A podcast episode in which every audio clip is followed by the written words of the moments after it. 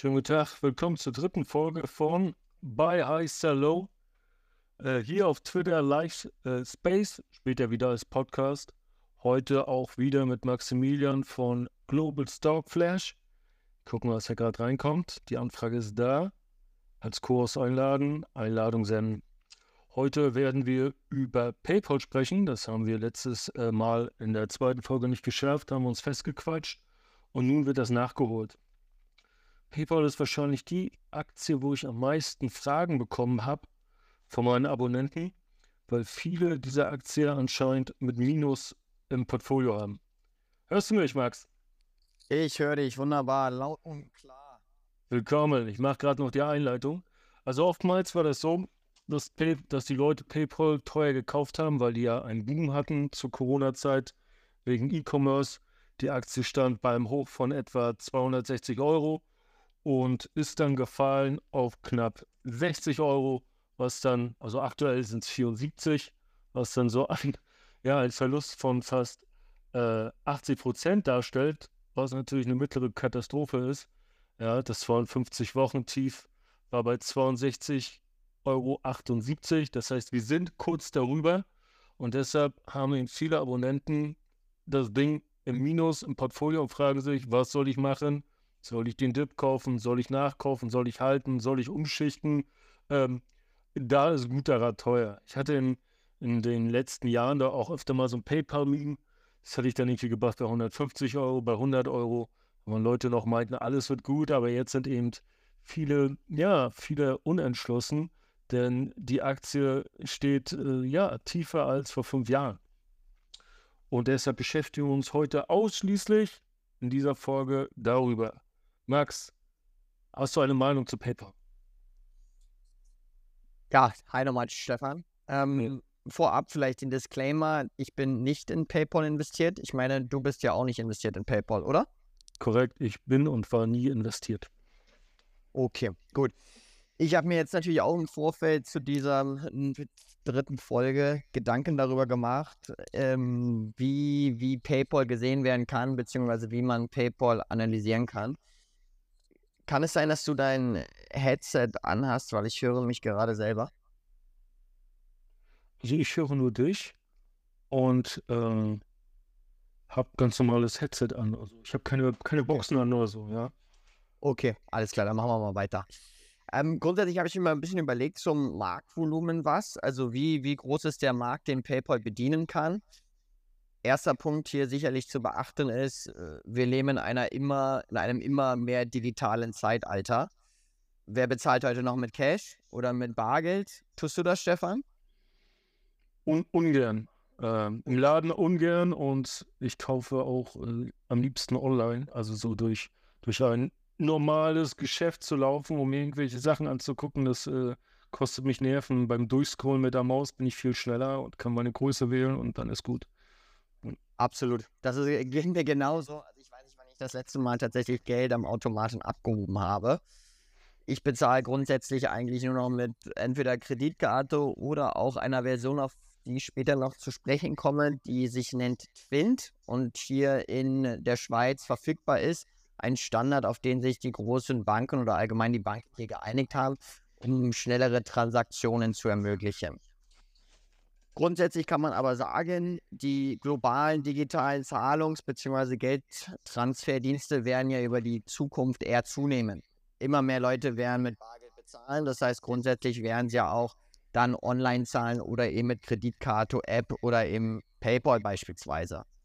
Wenn man sich jetzt so ein bisschen die Geografien anschaut, dann äh, merkt man zum Beispiel, wenn man zum Beispiel den Home-Markt oder den Heimatmarkt von PayPal anschaut, die USA sehr gereifter und gesättigter Markt, grundsätzlich wenig Wachstumspotenzial und hier das große Problem, dass viele Plattformen bzw. eben Händler, E-Commerce-Unternehmen wie Apple, Amazon oder Shopify sich horizontal integriert haben und ihre eigenen Zahlungsdienste aufgebaut haben. Das ist natürlich relativ große Konfer äh, Konkurrenz für PayPal, weil PayPal damit so ein bisschen von deren großen Plattformen ja irgendwo auch weggedrängt werden kann.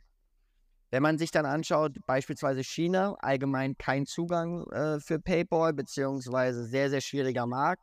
und bereits durch Alipay von Alibaba oder auch WeChat von Tencent abgedeckt. In Südostasien gibt es ja das große E-Commerce-Unternehmen SEA aus äh, Indonesien. Ich weiß nicht, wer von den Zuhörern hier schon mal von dem Unternehmen gehört hat.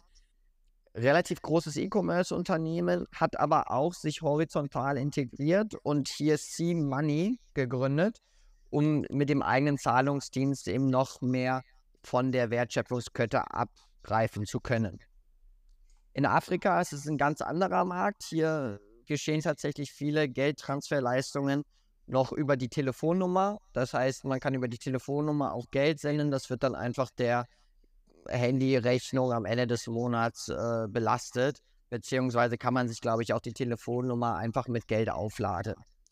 Und dann bleibt eigentlich zu guter Letzt noch Europa. Hier sehr fragmentierter Markt, aber grundsätzlich wahrscheinlich auch eher wachs wenig Wachstumspotenzial. Gemessen am ich habe jetzt mal als Indikatoren genommen Bevölkerungswachstum und Digitalisierung. Also wir sind grundsätzlich in Europa ja schon relativ weit in der digitalen Welt angekommen und das Bevölkerungswachstum gibt jetzt auch nicht so unbedingt viel Wachstumspotenzial her.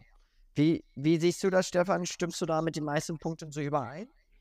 Ja, ich habe mal geguckt, äh, auf Amazon kann ich nicht mit PayPal zahlen ist natürlich, wenn der größte Händler, weißt du, der größte Online-Händler PayPal nicht hat, ist das schon mal ein Minuspunkt. Ja, eBay Absolut. ist ja, glaube ich, PayPal auch nicht mehr. Die hatten das ja mal und wurden rausgelöst, etc. Aber ich glaube, dass man bei eBay auch nicht mehr zahlen kann. Und nun habe ich mal geguckt bei ein paar anderen Diensten und dann war ich zum Beispiel auf Steam. Und äh, Steam kennt man als Gamer, ist, glaube ich, eine der größten Spieleplattformen online. Und da habe ich zur Auswahl zehn Anbieter zehn Anbieter und einer davon ist PayPal, wobei Kreditkarte dann x, x viele sind. Ne? Da steht dann, Kreditkarte zählt als einer.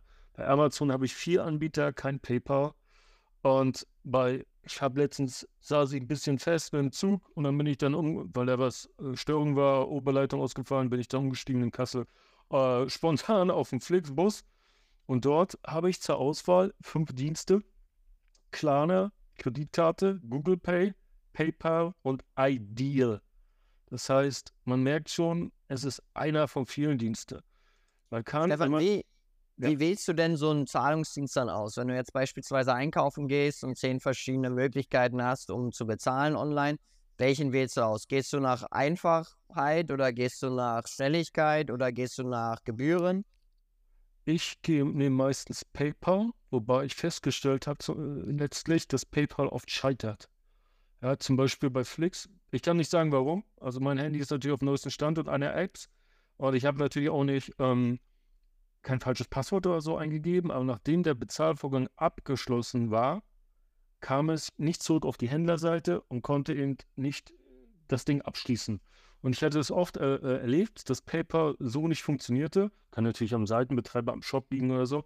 Und das ist dann aber als Ersatz mit der Kreditkarte funktioniert. Dann habe ich wie was wahrscheinlich die, die meisten eine kostenlose Visa. Also ich habe mehrere, falls eine irgendwie abgelehnt wird oder äh, eingezogen wird im Ausland aus irgendwelchen Gründen. Das heißt, normalerweise ist PayPal meine erste Wahl, es sei denn, es ist nicht verfügbar oder es funktioniert mal wieder nicht. Ja, es, gibt, es gibt ein interessantes Video, ein äh, Beitrag von CNBC und zwar äh, zu PayPal. Der ist, der ist zwei Monate alt. Das werde ich auch unter äh, unter dem äh, Podcast dann verlinken und hier auch auf Twitter. Und das heißt What's Killing PayPal's Growth? Zwei Monate alt, hat so 430.000 Aufrufe. Und die Analysten dort sind noch einigermaßen bullish, ja. Aber wenn man mal runterguckt und sich die viele Kommentare an, anguckt, und zwar besonders von Händlern, die sind ziemlich angepisst. Und zwar, weil PayPal relativ hohe Gebühren hat und sie haben zuletzt eingeführt, dass man, wenn der Kunde die Ware zurücksendet und sein Geld wieder bekommt, PayPal die Gebühr des Händlers nicht erstattet. Das heißt, wenn ich dir jetzt ein MacBook Air verkaufe für 1000 Euro und du von einem 14-tägigen Rückgaberecht gebraucht machst, es zurückschickst und ich die 1000 Euro wieder gebe, behält eBay, äh, eBay PayPal trotzdem die 50 Euro. Das heißt, ich habe dann nicht nur, dass ich zweimal Versand bezahlt habe und Minus gemacht habe, ja, sagen wir zwei, ja. 8 Euro, weil ich muss ja ein MacBook versichern, ja, sondern PayPal hat mich auch noch geschröpft. Und dann versuche ich natürlich, das gucke ich mir ein, zwei Mal an als Händler, und dann versuche ich da schleunigst wegzukommen. Und sage, dann, nehm, dann mache ich lieber noch auf Rechnung, ja, oder sag, geh in Vorabkasse oder nimm deine Kreditkarte oder nimm irgendeinen dieser anderen äh, Mitbewerber, als dass ich mich vom PayPal so abkrippen lasse. Äh, ob diese Praktik in Deutschland auch schon so ist, weiß ich nicht, aber das Video ist gut und schön, zehn Minuten lang oder elf, aber darunter die Kommentare sind wirklich interessant. Äh, wenn ich eingebe Alternativen zu PayPal, dann komme ich auf die Seite, o äh, bei Google, komme ich auf die Seite omt.de und da werden mir 40 Alternativen angezeigt, die zumindest in Deutschland sind. Ich kenne nicht alle, aber von einigen, die kenne ich. Das war zum Beispiel PayOne, dann Klarna, kennt jeder, haben wir auch den Ratenkauf, ist ja auch hier auf TikTok und bei den Kiddies und Jugendlichen. Dann Stripe, äh, Unza, das ist eine deutsche Firma, habe ich auch schon gehört. Amazon Pay auch, das sehe ich auch immer häufiger. Weißt du, jeder hat, fast jeder hat ein Amazon-Konto. Und dann, wenn du im Shop bist, kommt da einfach der Button Amazon Pay da klickst du drauf, loggst dich mit deinem Amazon-Account ein und dann das Zahlungsmittel hinter deinem Amazon-Account, was du auch immer du hast, da, ja, wird dann belastet. Ganz easy. Ja, da, dann. Stefan, habe ich das richtig verstanden, dass du jetzt tatsächlich mit Amazon Pay auch über andere Plattformen einkaufen kannst? Natürlich, deshalb heißt es ja, sonst wäre es einfach nur Amazon, aber Amazon Pay.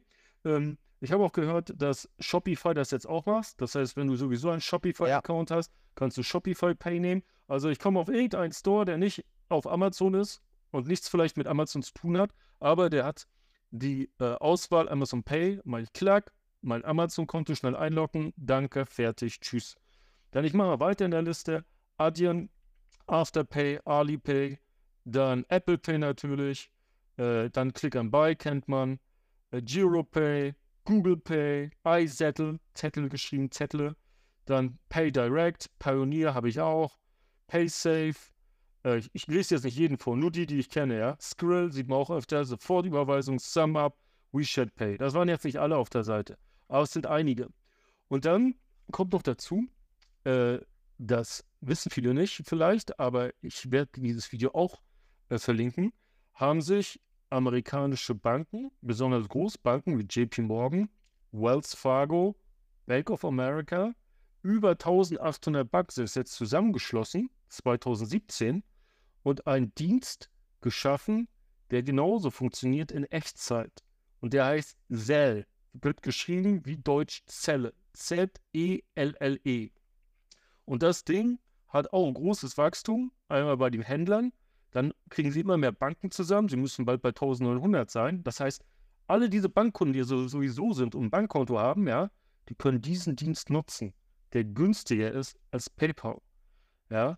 Das ist ganz interessant, ganz interessant, dass du das nennst, äh, ja. Stefan, weil äh, das ist genau das System, was hier schon in der Schweiz etabliert worden ist mit diesem Twert. Ja. Also jegliche Bank ist an diesem Standard angebunden und man kann sich gegenseitig hin und her Geld senden, auch wenn man jetzt nicht bei derselben hm. Bank sein Bankkonto hat, ja.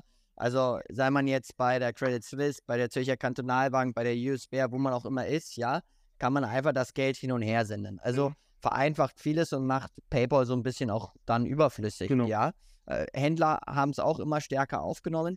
Ist tatsächlich auch ganz interessant, dass du SumUp genannt hattest. Ähm, für alle, die SumUp nicht kennen, SumUp ist ein Anbieter von mobilen Kartenzahlungsgeräten und einer integrierten Zahlungsplattform. Fokussiert sich primär auch auf kleine und mittlere Unternehmen. Jetzt war hier gerade am Wochenende tatsächlich so ein Festival in Zürich, wo es halt diverse kleine Stände gegeben hat und alle hatten so ein mobiles Zahlungsgerät von SumUp, wo man dann einfach entweder sein Handy oder seine Karte draufgelegt hat und dementsprechend bezahlen konnte. Also auch eine weitere Vereinfachung eigentlich für diesen ganzen Geldtransferdienst. Genau. Äh, SumUp hat ja auch einen großen Standort in Berlin. Ich glaube, am Ostbahnhof war das. Und man kann einfach mal bei Amazon SumUp eingehen. Das ist S-U-M, Leerzeichen U-P. Und dann kannst du da äh, dir die Terminals kaufen da steht hier Ladestation, hier ab 50 Euro, ja. Und dann kannst du dir, sag ich mal, kannst du damit deine Kunden abkassieren im Café oder sonst wo. Oder wenn du, selbst, selbst, selbst genau. wenn das so, wie du sagst, so Imbissstände sind, so wie Döner oder Asia-Food oder so. Und das klappt sehr gut. Genau. Die. Und, und auch selbst in Brasilien, ich war drei Monate in Brasilien, ist das so Standard seit vielen Jahren, dass da so ein System gibt, dass Leute sich da über eine Nummer, ist das, glaube ich, äh, einfach in Echtzeit das Geld zuschicken können. Und das ist dann auch kostenlos, glaube ich. Das heißt, äh, wenn der Taxifahrer irgendwie dein Uber nicht funktioniert oder was auch immer mit der App oder wie auch immer, dann äh, kannst du den dann so bezahlen, wenn du ihm dann auch eben so ein brasilianisches Konto hast und das gedeckt ist. Und deshalb, ähm, ja, kann man so festhalten, jetzt als Fazit zu den Gedanken, dass die Konkurrenz groß ist. Und wenn die Konkurrenz groß ist, ist es wahrscheinlich, dass es dann zu einem Bieterwettbewerb der Gebühren kommt. Und dass sich dann PayPal diese relativ hohen Flächen- und dreisten Gebühren beim Händler nicht mehr so leisten kann. Natürlich sagt der Kunde, ist mir doch egal, ja, zahle ich ja nicht. Das sage ich sehr oft, dass Leute sagen, ich habe PayPal, alle meine Freunde haben PayPal und wir senden uns Geld und das kostet nichts. Und deshalb hat PayPal eine große äh, Akzeptanz und das ist gut. Aber diesen Freundschaftszahlungen steht immer Freunde, Familie. Zahle ich ja keine Gebühren. Das heißt, PayPal macht dadurch den Umsatz, hat höchstens Kosten, ja. Weil so und so viel. Ne? Richtig. Das heißt, Richtig. ja, als Kunde kenne ich das und vertraue denen und kann das benutzen, aber es hilft nicht dem Unternehmen der Bilanz, wenn wir uns als Privatperson gegenseitig Geld hin und her schicken. Ja? Und deshalb fällt das Argument, finde ich, so ein bisschen aus. Ja, zu dem Sell noch, da gab es auch ein schönes CNBC-Video. Das heißt, also auf YouTube einfach eingeben, Why the Big Banks Created Zell, geschrieben Z-E-L-L-E. So zwölf Minuten lang. Und da wird das auch alles nochmal beschrieben. Und ähm, ja, ich glaube, sowas sollte man beachten. Wie gesagt, in der Schweiz gibt es das, Brasilien gibt es auch, USA auch. Und das ist eben äh, kein Pluspunkt für die Aktie, um das mal so zu sagen. Ja. Stefan, hast du eine Idee, warum es das in Deutschland noch nicht gibt? Ähm, vielleicht, weil wir rückständig sind mit dem Sparkassen- und äh, Volksbankensystem oder so. Ja, oder, oder, oder, Genau, oder, weil, oder weil unsere, unsere Digitalisierung eh etwas verschlafener ist und man erstmal guckt und, äh, und 20 Gesetze und Vorschriften macht und Datenschutz über alles. Es ist nicht wichtig, es ist Absolut. nicht wichtig, dass der Rentner seine Impfung kriegt oder seine, seine, äh, dass der, der Geschäftsführende seine Corona-Hilfe kriegt. Es ist wichtig, dass der Datenschutz zuerst eingehalten wird. Dann dauert das eben ein halbes Jahr. Dann ist eben dein Unternehmen schon. Hauptsache, der Datenschutz wird eingehalten. Das ist die Vorschrift. So, ja, ich denke deshalb. Ja. Ja. Also, also grundsätzlich ist sicher auch, dass äh, der Markt in Deutschland sehr, sehr fragmentiert ist. Du hast es angesprochen, die Volksbanken, die Landesbanken, die Sparkassen, ja. Dann hast du irgendwo noch die zwei großen Commerzbank, Deutsche Bank, dass die sich noch nicht auf einen Standard geeinigt haben, ja, über den sie dann diese ganzen Zahlungen untereinander abwickeln können, hat halt eben dazu beigetragen, dass es das noch nicht in Deutschland gibt. Wobei, Was aber ganz sicher, wenn ich ja. kurz einhalte, wobei der US-Bankmarkt ja noch fragmentierter ist mit 4000 Banken. Ja, und von den 4000 Banken machen 1800, über 1800 mit. Ja, also, und da sind da noch kleine Banken, wo zwei Leute nur arbeiten, weißt du? Ich sag mal, klar haben die keine Sparkassen, aber die haben mehr Häuser. Ja, und die kriegen es ja auch irgendwie hin. Klar sind die da ein bisschen, äh, wie sagt man, äh, die- mehr praxisorientiert. Aber ich sag mal, Fragmentierung allein, glaube ich, kann keine Ausrede sein. Soll, sollte es zumindest Ja. nicht. Sollte es zumindest nicht. Aber ich finde ja spannend, wo wir jetzt beide so ein bisschen auch über diese ganzen Unternehmen, die um PayPal herum alle schwirren. Jetzt haben wir sie besprochen, haben gesehen, was die machen. Was sehen wir an PayPal? PayPal hat sich eigentlich gar nicht weiterentwickelt von ihrem Geschäftsmodell der Bereitstellung von einfach Online-Zahlungen, ja, dass man sich Geld sicher und bequem online zusenden und empfangen kann. Das heißt, hier wurde nie irgendwo horizontal oder vertikal gedacht, wie könnte man denn dieses Geschäftsmodell weiterentwickeln. Und ich denke, das äh, schlägt jetzt auch so ein bisschen irgendwo PayPal auf die Füße, dass sie sich halt hier nie Gedanken gemacht haben, was ist denn der Wachstumscase? Also wo generieren wir das nächste Wachstum? Ja, ich, ich glaube schon. Also ich habe da vier Sachen gesehen, was eben Wachstum generiert hat. Das erste war, dass sie eben Leute frühzeitig Kunden werden Kunden gemacht haben und sagen, du kriegst 10 Euro Guthaben für jeden Kunde, den du anschleppst. Damit sind sie ja groß geworden. Ja. Während andere Geld verlangt haben für irgendwelche Überweisungen, gesagt, für euch kostenlos, bring mir Kunden. Hier kriegst du Bonus. Was heute jede App macht. Macht die Trade Republic auch und die Versicherung und die Bank. So. Das zweite Ja. ist, dass sie eben, was jetzt auch jeder macht, was auch kein Alleinstellungsmerkmal ist, oder was man sagt, immer Unique Selling Point, äh, ist, dass sie dieses Buy, Buy Now, Pay Later Ratenkauf anbieten, was ja Klarna bis zum Erbrechen die Teenies in die Verschuldung da gezogen hat, ja. Also du sagst hier, zahl es in 30 Tagen oder zahl Raten. Dann kostet eben dein iPhone statt 700 Euro 1000 Euro, aber dafür stotterst du es drei, vier Jahre ab. Heißt du sowas? Und, und Ja, ja, das, klar, das, so, klar. das ist dann, ähm, und dann war noch eine weitere Sache, was sie jetzt aber erst ausbauen, ist, und zwar, dass sie nicht nur Konsumenten Kundenkredite geben, sondern auch Händlern. Dass sie also ähm, Händlern Kleine Kredite. Firmenkredite Ja. ausgeben, genau. Und äh, dann wohl auch die Binnen. Aber das, ich sag mal, trotzdem ist eben diese normale Provision an, von Händlern macht 90 Prozent aus und das andere ist erst im Aufbau und das machen andere auch. Das, und wenn es andere auch machen und ich habe eben diesen Wettbewerb, heißt es, ja, die werden sich gegenseitig unterbieten, äh, überbieten mit den Leistungen und unterbieten mit dem Preis, ähm, sodass hohes Wachstum da vielleicht nicht wahrscheinlich ist. Ja. Und ähm, Ja. deshalb, ja, Wir sind, wir sind ja grundsätzlich äh, sehr, sehr negativ Mhm. gerade. Oder würde Ja. ich mal sagen, bis dato auf PayPal. Vielleicht nehmen wir ja auch vielleicht mal ein paar ganz gute Sachen. Also jetzt war letztens in den Nachrichten äh, die Nachricht, dass äh, PayPal äh, 40 Milliarden schweres europäisches Buy Now Pay Later Kreditportfolio an KKR verkauft hat und das Geld teilweise nutzt, um einen Aktienrückkauf über 5 Milliarden US-Dollar zu starten. Also hier hat man sich gewissen Risiken, insbesondere in der aktuellen Zeit mit den stark steigenden Zinsen, äh, entledigt und dafür doch relativ guten Preis bekommen, den man eben jetzt den Aktionären irgendwo zurückgeben kann, ja, beziehungsweise auch zurückgibt über dieses 5 Milliarden US-Dollar-Paket.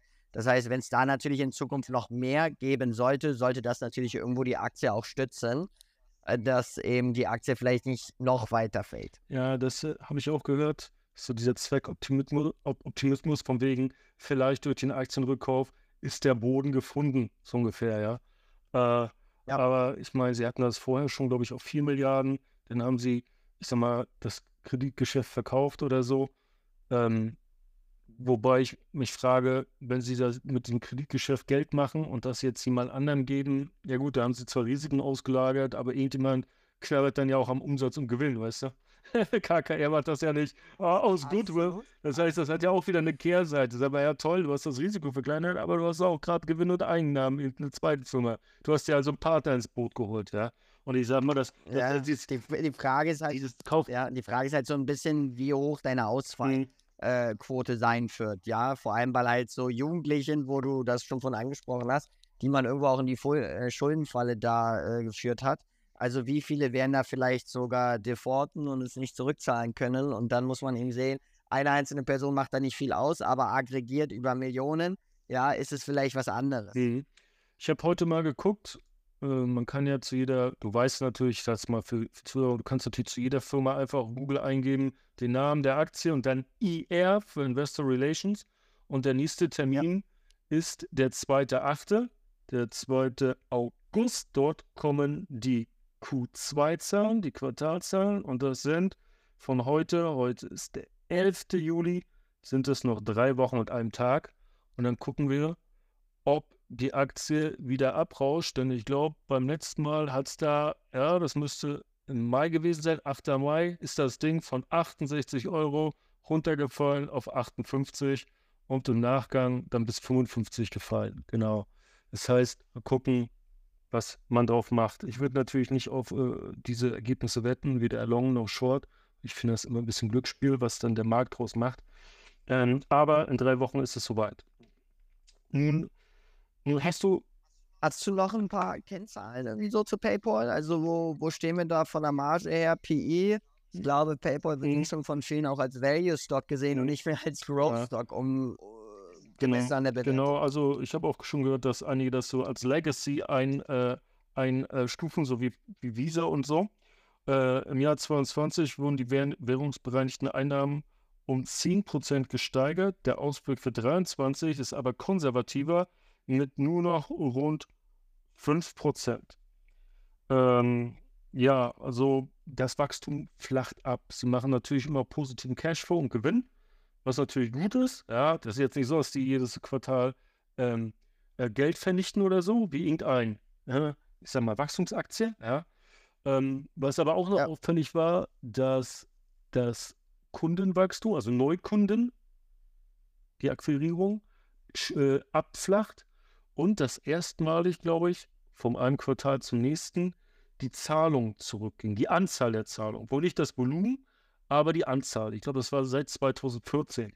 Und äh, das heißt, seit das erste Mal seit, seit neun Jahren kann man sagen, klar, äh, wir hatten ja auch hier Corona-Krise und dieses krasse Wachstum Ich meine, im Corona-Tief war das Ding bei 84, jetzt sind wir bei 64.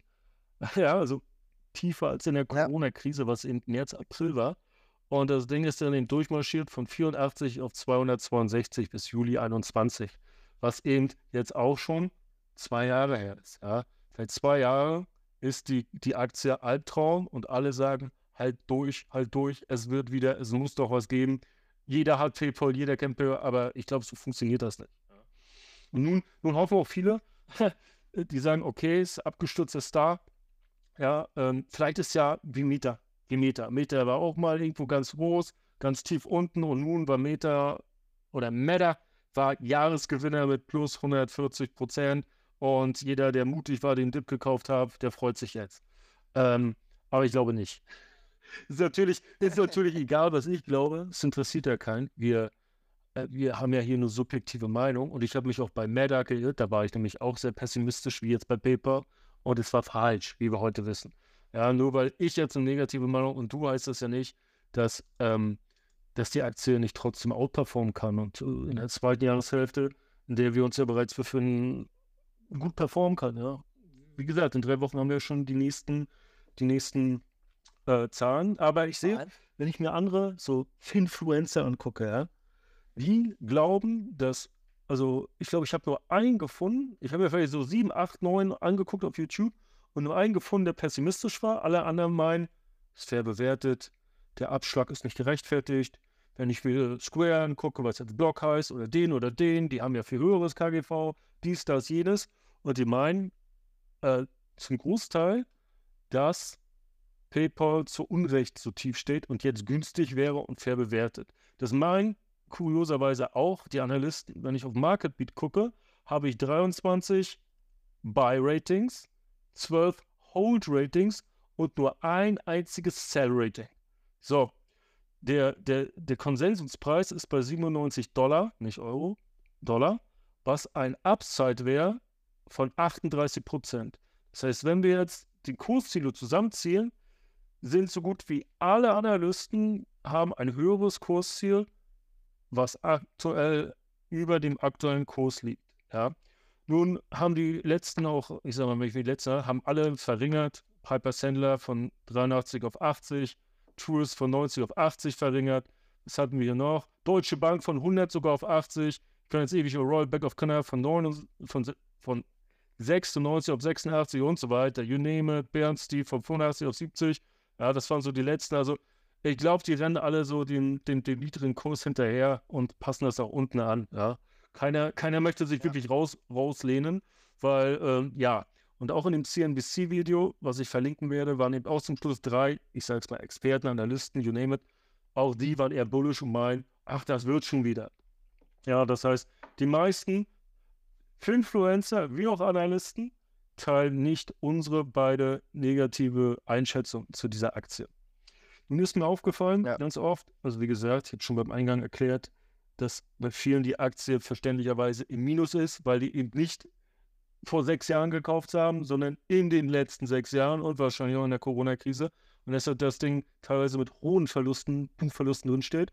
Nun haben viele folgendes Problem. Die sagen, das Ding ist 50, 60 Prozent im Minus, brauche auch nicht mehr verkaufen weil die Leute eine Sperre haben, Verluste zu realisieren. Und sagen dann sowas wie, ich warte, bis es wieder auf Null kommt, ja, auf meinen Einstiegspreis, und dann werde ich es ganz gewiss los. Nun sage ich dann immer, wenn du keinen richtigen Grund siehst, warum die Aktie da wieder hinkäme und deine Strategie nur noch auf Hoffen und Beten besteht, meinst du nicht, du findest eine andere Aktie oder ein anderes Investment unter all diesen Aktien und Investments, die es gibt, was Potenzial hätte? Meinst du, du findest nicht eine Aktie, die vielleicht performen könnte? Doch, finde ich. Ja, dann nimm doch dein Geld, verkauf den Müll und, und äh, kauf dir das andere. Realisier mal. Ja, ja, dann hast du einen Verlustkorb. Da hast du eben aus 1000 Euro 300 gemacht. Na und? Steck die 300, wenn ein bisschen Ersparnis in was anderes, was du gut findest, ist gut. Ja. Ja, aber wenn ich verkaufe, steckt das Ding. Natürlich. Natürlich, ist doch immer so. Ja, und, also, und deshalb halt die Leute an diesen an diesen äh, Depotleichen fest. Obwohl sie da weder dran glauben, sondern nur hoffen und beten. Kannst du so machen, vielleicht steigt das Ding an den gleichen Tag, wenn du verkaufst und da, wo du es reinschichtest, das fällt. Ja, und dann kann ja passieren, ne? Aber ich sag mal, man muss sich nicht schämen, mit Verlust mal was zu verkaufen. Habe ich hundertmal gemacht. Mit Gewinn verkaufen und auch mit Verlust. Man kann auch nicht jedes Mal, man kann auch nicht jedes Mal richtig liegen, ja. ja. Es geht halt nur darum, dass man mit seinen Gewinnern mehr Geld verdient, als mit seinen Verlierern Geld verliert, ja. Und eine Aktie kann immer 100% Worst-Case-Szenario fallen aber kann 500, 600.000 Prozent steigen. Ja, genau. Also Upside ist immer höher als. Und das Ding ist, und, und wenn dann Leute sagen, ja, aber in zehn Jahren kommt er schon hoch. Nee, kommt er nicht. Wir haben gerade erzählt, wie viel, wie viel, wie viele andere Competitor da sind, wie viele andere ähm, äh, in diesem, in diesem kleinen Becken mitschwimmen und dass Paper jemals wieder sein Allzeithoch von 262 Euro erreicht. Darauf brauchst du nicht warten brauchst nicht warten. Kannst natürlich warten. Kannst geduldig sein. Fünf Jahre, zehn Jahre, 20 Jahre, vielleicht ja. Aber man kann auch verkaufen, sich was anderes kaufen, weil die Auswahl ist groß. Du musst es ja nicht in einer Aktie in den gleichen Sektor stecken, aber du findest irgendwas. Und wenn du es in einem ETF steckst und wenn du Krypto kaufst, dann findest du schon was. Ja? Weißt du? Und selbst wenn du es wenn Festgeld anlegst und irgendwo dreieinhalb, vier Prozent, ja, kriegst du im Jahr, solange die sind, dann vier Prozent. Ja, können wir gucken. Ich glaube, Paper, Paper aktuell auch nicht so schlecht. PayPal zahlt keine Dividende. Ja. Zahlt keine, keine Dividende. Dividende. Also wie gesagt, muss ja jetzt nicht so Angst haben, wenn man sich, also wenn man im Minus ist. Das wollte ich nur mit ausdrücken. Ja, hast du noch was Gutes zu PayPal? Nein, ich glaube grundsätzlich zu PayPal interessant könnte jetzt noch werden, dass die, das Unternehmen ja aktuell auf der Suche ist nach einem neuen CEO. Also aktueller CEO Dan Schulman der jetzt, glaube ich, schon, ich weiß gar nicht, seit wie vielen Jahren dabei ist, aber ich glaube, seit der Abspaltung von eBay ähm, und das Unternehmen eigentlich auch relativ groß gemacht hat, äh, würde abtreten Ende 2023 und die Suche läuft und bis dato, also die Suche läuft tatsächlich schon seit Februar, wo er das äh, announced hat. Bis dato ist noch kein großer Kandidat irgendwo oder hat sich herauskristallisiert. Von daher, das wird, denke ich, relativ spannend noch werden wer da übernehmen könnte und irgendwo vielleicht auch nochmal für so einen Impuls für die Aktie sorgen kann. Aber das ist doch alles auch viel Spekulation. Ja, jetzt, jetzt hofft, haben viele, so das neue Management wird alles rumreißen. naja, also da würde ich jetzt nicht drauf so wetten, wie du auch sagst. Kann natürlich passieren, wenn sie empfinden, dann macht die Aktie mal 2%, fällt dann nach einer Woche wieder 3. Naja, gut. Gut, ich frage jetzt mal in die Runde. Wir haben ja ein paar Zuhörer äh, ob es Sprechwünsche gibt. Eine ist schon. Johi, ich genehmige den Sprechwunsch. Du bist online. Bitte. Ja, nicht schüchtern sein. Jo. Connected noch, glaube ich. Juri. Jetzt. Oh, ich glaube, das wird nichts. So, warten wir doch, ob so. Jetzt, Juri, erzähl. Ah. Wir hören dich. Laut und deutlich. Wie geht's dir? Hey. Mir geht's super. Ich finde eure Analyse gerade sehr gut. Also ich teile eure Meinung ein bisschen mit PayPal, weil ich denke mal, jedem ging es so, wo ich den Kurs erstmal eingebrochen gesehen habe, dachte ich mir, hm, wieso nicht, ne? Und dann schaust du dir halt mal die Analystenreports und alles an. Und äh, ja, dann denkt man anders. Also ich habe hier vielleicht noch ein paar Facts für euch, weil ihr das mhm. auch in den Raum geworfen habt. Ähm, 2022 war die Wachstumsrate 2%. Ja, also so niedrig war sie noch nie. Mhm. Spricht schon dafür, ob es erreicht, und ich glaube, ihr habt das ganz gut erläutert. Es ist so viel Konkurrenz. Manche sind schlechter, manche sind besser. Aber den Tag, den Markt teilen sich, äh, teilen sich halt jetzt viele, ne? Hm. Ja, absolut. Und äh, zweiter Fakt ist, ich habe mir die Nettomarge vorhin angeschaut. Die ist 2022 bei 8%. Und die war konstant von 2015 immer über 12, 13% und höher. Ne? Mhm. Jo, ist eingebrochen. Mhm. Darf ich fragen, bist du investiert und wenn ja, bei welchem Preis bist du rein? Nee, zum Glück nicht, aber ich, ich habe es mir tatsächlich überlegt und äh, bin Gott froh drum, dass ich dann wie immer bei allem erstmal warte. Ja, und äh, aktuell nehme ich an, ist das ist Paper noch auf deiner Watchlist? Also würdest du bei einem bestimmten Kurs reingehen, wenn es nochmal nachgehen würde oder so? Hättest du einen Wunschkurs oder sowas? Die Wachstumsfantasie. Ich wüsste jetzt ja. nicht. Ähm, da bin ich ganz bei dir. Also ich, ich, ich sehe da keine Wachstum. es sind viel zu viele Player am Markt, die das Gleiche anbieten und äh, wie ihr das auch erläutert habt. Ne? Manche sind besser wie das Schweizer Ding da, das Sales, was ihr gesagt habt. Finde ich das super interessant, kann ich noch nicht. Also selber US. Also in der, Schweiz, in der Schweiz, genau, Sales ist in den USA, in der Schweiz heißt es Twitter. Genau, und, sie, und in den USA nennen sie es Zell, geschrieben Z-E-L-L-E. -E. Wenn man auf Google geht, Zelle Network, dann äh, kommt man drauf. Oder wie gesagt, auch auf YouTube CNBC Zelle eingeben mit Z und dann kommt man aufs Video. Zwölf Minuten. Genau. Gut, dann sind wir jetzt drei, ne, drei negativ gestimmte. Sehr gut. Stefan, weißt du eigentlich, wie viele User oder Nutzer das Zellen schon hat? Ich ähm, wollte noch nachgucken, habe es aber nicht mehr geschafft. Ähm, aber ich glaube, das kann man, das kann man schnell gucken. So, gucken, ob wir schnell finden. Hier steht 2019 waren es erst 33 Millionen. Äh, muss ich mal gucken. Hier noch eine, eine Abend. Also hier steht jetzt 23. Ähm, dieses Jahr steht hier 67,8. Aber es könnte sein, dass es auch eine Projektion ist, eine Schätzung, ja. Okay. Aber trotzdem 67,8 in Amerika basierend auf der Einwohnerzahl, ja, da liegen wir ja aktuell gerade bei so 330 Millionen. Ist es schon eine nicht so schlechte Penetration, ja, wenn es noch ein Wachstum ist. Mhm. Ja, also ich glaube, PayPal, PayPal war irgendwo bei 435 Millionen Usern, mhm, glaube ich. Global. Oder? Wie bitte? Global, meinst du? Global, weltweit, ja. Mhm. Genau. Genau. Ja. genau. Muss aber auch dazu sagen, ich finde das Produkt nicht schlecht. Ich nutze es jeden Tag, so ist es nicht, ne? Aber äh, Aktie eher unentdeckt. Bist du denn schon mal ausgewichen auf einen anderen Zahlungsdienstleister? Äh, nee, ich bin da wirklich klassisch entweder Sparkassenkarte, wenn ich die irgendwann mal dabei habe. Ansonsten habe ich das Safe im Handy drin, ne, die, die, die Credit Card und ich zahle immer mit der und das klappt hervorragend. Hm. Ich habe noch, hab noch zwei Sachen zu PayPal, die nur, ich sag mal, mehr für PayPal-Kunden sind und weniger mit der Aktie zu tun haben. Und zwar wurde mal PayPal vor einigen Jahren mal gehackt und die Kriminellen haben auf meinen Namen bei Saturn Online Waren im Wert von 1200 Euro bestellt. Da ich selten so viel bestelle oder damals äh, bestellte für so viel, ging bei PayPal die Fraud Detection an, die Betrugserklärung. Es kam eine E-Mail, nee, eine SMS, ob ich dieser äh, Zahlung zustimme, soll ich 1 drücken oder so und falls nicht, dann 0 per SMS antworten damals. Ähm, dann habe ich 0 äh, eingegeben, weil ich nichts bestellt habe, habe mich eingeloggt und gesehen, eben, dass dort jemand bestellt hat. Da habe ich bei Saturn angerufen und habe gesagt, pass mal auf, Freunde, hier hat jemand PayPal gehackt, äh, storniert das.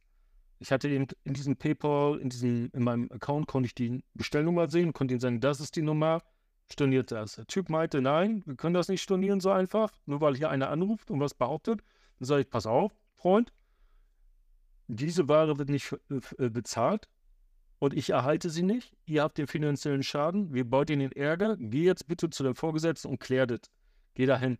Ist er hingegangen, hat das geklärt, wurde storniert. In diesem Fall war gut, dass die Fraud Protection an, äh, anging, ja.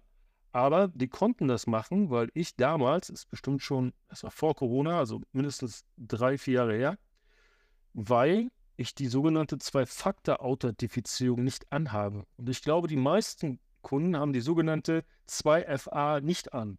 Denn das bedeutet, dass es nicht reicht, mit der E-Mail-Adresse und Passwort zu bestätigen, weil die können von irgendwo abgeschöpft werden. Irgendwo, wo ich bezahle oder viele benutzen die gleiche E-Mail mit dem gleichen Passwort bei x Seiten, da werden ein paar Millionen Kundendaten abgeschöpft und dann wird der Bot automatisch, probiert die alle mal durch überall. Ja, ob das bei Amazon ist, bei eBay, bei PayPal, bei hier, bei Coinbase und dann kommen die daran.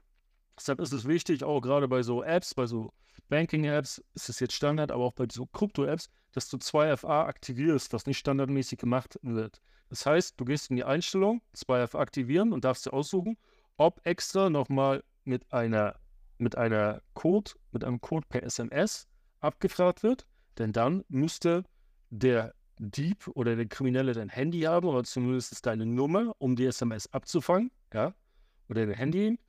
Oder du nimmst eine Authenticator-App, was noch so sicher ist, wie zum Beispiel Google Authenticator, wo alle 20, 30 Sekunden ein neuer PIN einfach erstellt wird und du dann eben den aus der einen App in die andere App eintragen musst, damit A, du dich in PayPal einloggen kannst oder B, eine Zahlung online oder sonst wie bestätigst. Und wenn du, und einige Zuhörer sind vielleicht davon betroffen, PayPal-Kunden sind und die 2FA, die Zwei-Faktor-Authentifizierung nicht aktiviert hat, läufst du Gefahr, dass du bestohlen wirst. Ob du dann das Geld wiederkriegst von PayPal und wie aufwendig das ist, kann ich dir nicht sagen. Aber ich würde es tun und ich empfehle es jedem.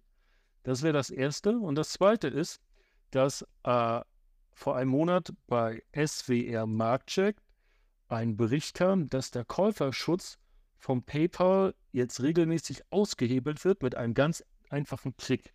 Und zwar geht das so, dass du etwas kaufst bei einem Fake-Shop oder bei einem irgendeinem Kriminellen und der dir die Ware nicht schickt.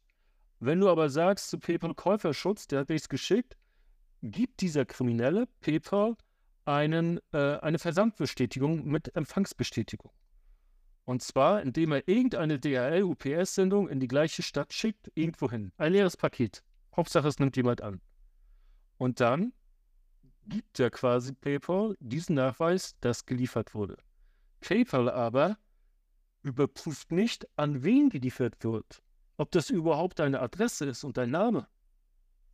Wahnsinn. Warum? Datenschutz, da kommen wir gar nicht ran. Das gibt uns nämlich der, äh, der Dings gar nicht, der Versender, äh, der, der, der, das Logistikunternehmen. Und die, die machen sich nicht die Mühe, sondern geben in allen Fällen dem Kriminellen Recht und der betrogene Kunde bleibt auf den Kosten sitzen. Das heißt, der Käuferschutz greift nicht. Und selbst nachdem diese Journalisten das PayPal erklärt haben, haben die sich nicht dazu entschlossen, das irgendwie zu updaten oder zu sagen, wir werden das schließen. Das heißt, diese Lücke klafft immer noch. Das heißt, wenn Leute sich auf den Käuferschutz verlassen, sind sie vielleicht verlassen. Der Kundendienst existiert nicht, denn es gibt nur automatisch generierte Textbausteine von Chatbots. Erst wenn man ganz hartnäckig wird, kriegt man vielleicht einen ran. Aber um die Kosten unterzuhalten, wirst du von Chatbots abgewimmelt. Das heißt, auch hier funktioniert PayPal nicht. Verlass dich bitte nicht auf den Käuferschutz. Okay? Ich habe übrigens bei Visa-Karten schon sowas wie Käuferschutz benutzt, weil der Artikel nicht kam und da ging das immer ziemlich schnell, sogar über die eigene Bank, ein Formular, dass ich mein Geld wiederbekommen habe. Aber bei PayPal läuft das anscheinend diese Betrugsmasche in Deutschland äh, läuft so. Und wie gesagt, das Video, ich kann mal gucken, ob ich es finde, kann ich sagen, wie es ist. Gebe einfach mal ein äh, SWR Paper und ähm, da kommt es vor elf Tagen. SWR Marktcheck und der Titel auf YouTube ist PayPal, wie sicher ist der Käuferschutz wirklich? Fragezeichen. Kann ich auch noch äh, verlinken. Vielleicht interessiert es den einen oder anderen Kunden, unabhängig, ob er nun die Aktie hat oder interessant findet. Okay? Gut. Haben wir noch was zu bereden? Haben wir noch Meldungen? Ich warte noch ein paar Sekunden, ob sich noch jemand meldet von den Zuhörern. Äh, das glaube ich ist nicht der Fall. Dann danke ich dir, Max, dass du wieder dabei warst. Abonniere Max über bei, ich hätte fast Paper gesagt, bei Twitter unter Global Stock Flash und auch auf Instagram, Global Stock Flash, da hast du ja schon über 5000 Abonnenten. Ich danke äh, Johi, dass er, dass er mitgemacht hat und äh, für die Zusatzinformationen. Und in der nächsten Folge sprechen wir wahrscheinlich über Alphabet. Also, ähm, vielleicht äh, sehen wir uns, hören wir uns da wieder. Also bis dann. Tschüss. Bis dann. Ciao.